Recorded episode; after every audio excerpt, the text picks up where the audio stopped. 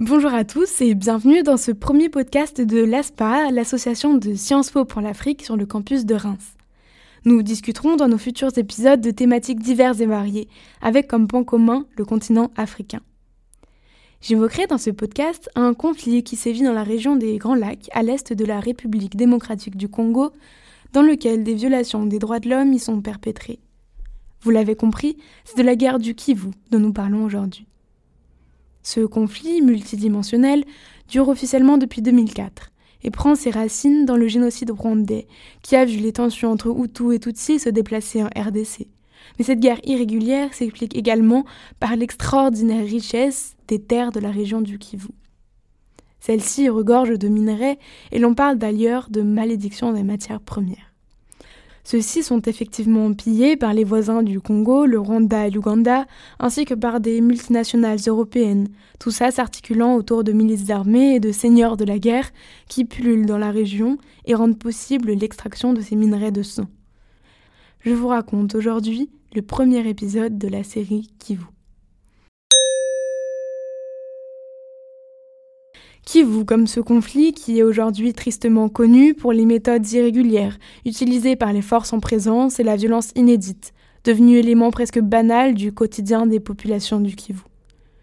Mais c'est réellement les violences sexuelles faites aux femmes qui caractérisent cette guerre et qui ont atteint leur paroxysme, si bien que le surnom, donné à la RDC de capitale mondiale du viol, y prend tout son sens. C'est pourquoi j'ai choisi de vous parler, sans rappeler toutes les causes qui ont mené à l'enlisement de la situation, de cet aspect crucial du conflit, le cas des femmes, victimes de premier plan. Alors comment vous parler des violences faites aux femmes en RDC sans évoquer Denis Mukwege, ce gynécologue obstétricien surnommé l'homme qui répare les femmes et lauréat du prix Nobel de la paix en 2018 ce personnage incontournable, médecin puis gynécologue obstétricien, mais aussi activiste, soigne, opère, guérit chaque jour les femmes dans son hôpital fondé à Panzy. Il a pris en charge quelques 60 000 victimes depuis sa création.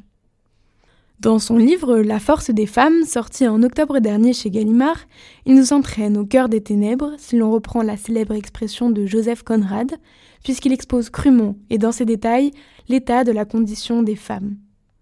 Celui qui répare les femmes y évoque les multiples facettes de cette violence sans nom. D'abord stupéfait par les histoires que lui confient certaines patientes, il se rend compte peu à peu qu'elles sont loin d'être des cas isolés et que ces violences inouïes, que sont le viol, parfois collectif, les mutilations génitales ou les brûlures, deviennent progressivement la norme dans la région. Jusqu'aujourd'hui, en République démocratique du Congo, ceux qui ont enterré les femmes vivantes, et, c'est pas si vous pouvez vous imaginer, vous prenez des femmes, vous les promenez nues, vous les violez, vous les promenez nues dans la cité. Après, vous les empalez, vous les mettez dans un trou vivantes, elles sont en train de crier, vous les enterrez vivantes. Et ça, ça s'est passé, c'est documenté. Et le monde ferme les yeux. Dans son hôpital, il y recueille des femmes anéanties physiquement, avec des lésions génitales gravissimes qui nécessitent des techniques de gynécologie obstétrique élaborées et adaptées. Dans Kivu, BD fictive, mais largement inspirée de faits réels, Christophe Simon et Jean Von Ham mettent en scène Denis Mukwege aux côtés du chirurgien belge Guy Bernard Cadière. Celui-ci a largement contribué à l'amélioration des techniques médicales pour réparer ces femmes. Mais les blessures physiques s'accompagnent bien souvent de blessures psychologiques. Une fois guéries physiquement, les femmes, humiliées et traumatisées, refusent de retourner dans leur village car elles y sont rejetées, subissent parfois de nouvelles violences et une culpabilité écrasante est mise sur les épaules des victimes. Denis Mukwege prend l'exemple d'une jeune femme qui, une fois soignée dans son hôpital, retourne dans son village. Elle est à nouveau victime de viol et meurt du sida. Il évoque un autre cas d'une femme qu'il a aidé à accoucher après un viol et qu'il voit revenir quelques années après accompagnée de sa fille, elle-même enceinte après avoir subi le même crime.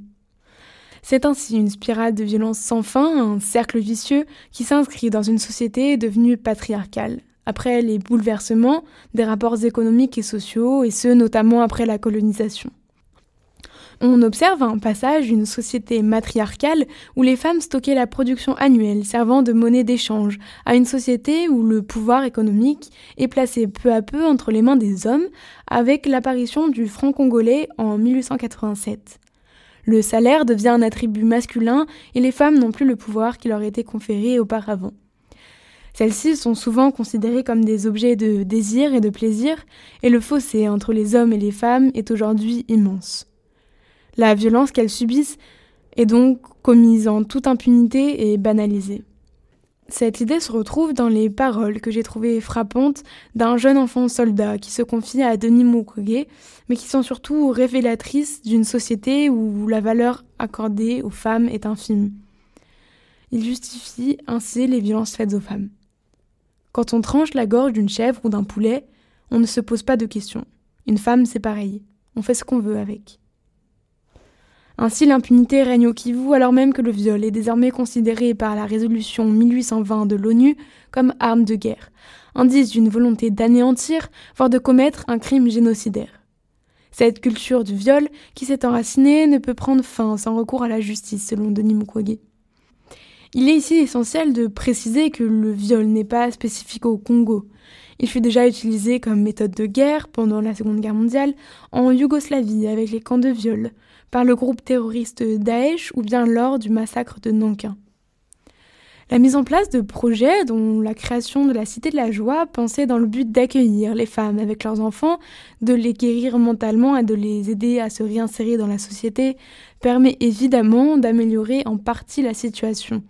Mais l'absence totale de justice envoie un signal fort et conforte les criminels dans leurs actions. Dès lors, imaginez une justice internationale, d'ailleurs proposé par le rapport Mapping, permettrait de pallier le manque de justice d'un État contre-productif qui porte dans ses rouages les bourreaux des victimes. Les criminels sont en effet présents au sein du gouvernement, de l'armée, des renseignements, et cette position de commandement qui leur est conférée remet fortement en question la notion d'état de droit. J'aimerais achever ce podcast par le dernier paragraphe, message d'espoir que certains jugeront peut-être utopiste, mais qui clôture l'œuvre de l'homme qui répare les femmes sur une note plus légère. Je rêve d'une société où les mères sont reconnues comme les héroïnes qu'elles sont, où les filles, issues de notre maternité, sont autant considérées que les garçons, où les femmes grandissent sans craindre les violences.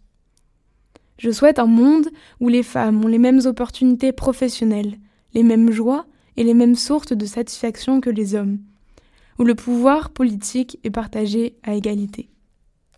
J'attends avec impatience le jour où nos entreprises et institutions publiques reflèteront la diversité de la société. J'imagine aussi un avenir où les agressions sexuelles seront vues comme les méfaits d'une époque certes brutale mais révolue. Je crois fermement que tout ce que j'ai énoncé est désirable et possible. Je crois qu'en tant qu'individu et collectif, nous pouvons œuvrer à cette réalisation. Je crois en la force des femmes. Merci beaucoup d'avoir été à mes côtés pour ce premier podcast. J'espère qu'il vous a plu et je vous retrouve prochainement pour un nouvel épisode de cette série dédiée au Kivu.